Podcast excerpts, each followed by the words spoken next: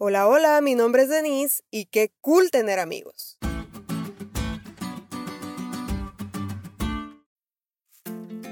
Qué padre tener amigos que vienen a llorar contigo cuando el que crees que es el amor de tu vida te termina. Amigos que cuando estás a dieta se ponen a dieta contigo. O amigos que cuando estás en época de exámenes van a tu escuela y te llevan un taquito porque saben que ni tiempo de comer tuviste. Tener amigos así es muy cool. Pero imagínate un amigo que le ruegue a Jesús por ti. La lección de hoy nos habla del ciego en Bethsaida. Marcos 8:22 dice que cuando Jesús llegó a Bethsaida le trajeron a un ciego y le rogaron que lo tocara. Alguien intercediendo por alguien. Me atrevo a pensar que aquellos que llevaron al ciego y además rogaron por él definitivamente eran sus amigos.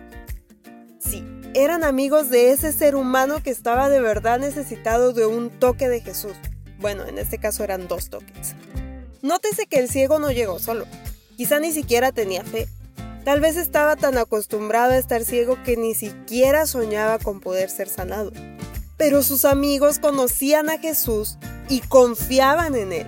Lo llevaron a Jesús porque sabían que él podía sanar su ceguera y darle luz no solo a través de sus ojos, sino luz para vida eterna. Tal vez el ciego jamás hubiera ido a Jesús sin unos amigos tan cool como los que tenía. Y como dice la lección, muchas personas nunca vendrán a Jesús a menos que alguien que tenga fe los traiga. Hay aproximadamente 25 milagros curativos distintos en el Nuevo Testamento realizados por Jesús. En más de la mitad, un pariente o un amigo lleva al individuo a Jesús para que lo sane. ¡Qué padre! ¡Qué cool tener amigos que te lleven a Jesús! Pero debe ser mucho más cool ser el amigo que lleve a otros a Cristo para que sean sanados. O dicho en palabras de la lección, algunas veces debemos llevar a otros a Jesús sobre las alas de nuestra fe. Sé esa clase de amigo.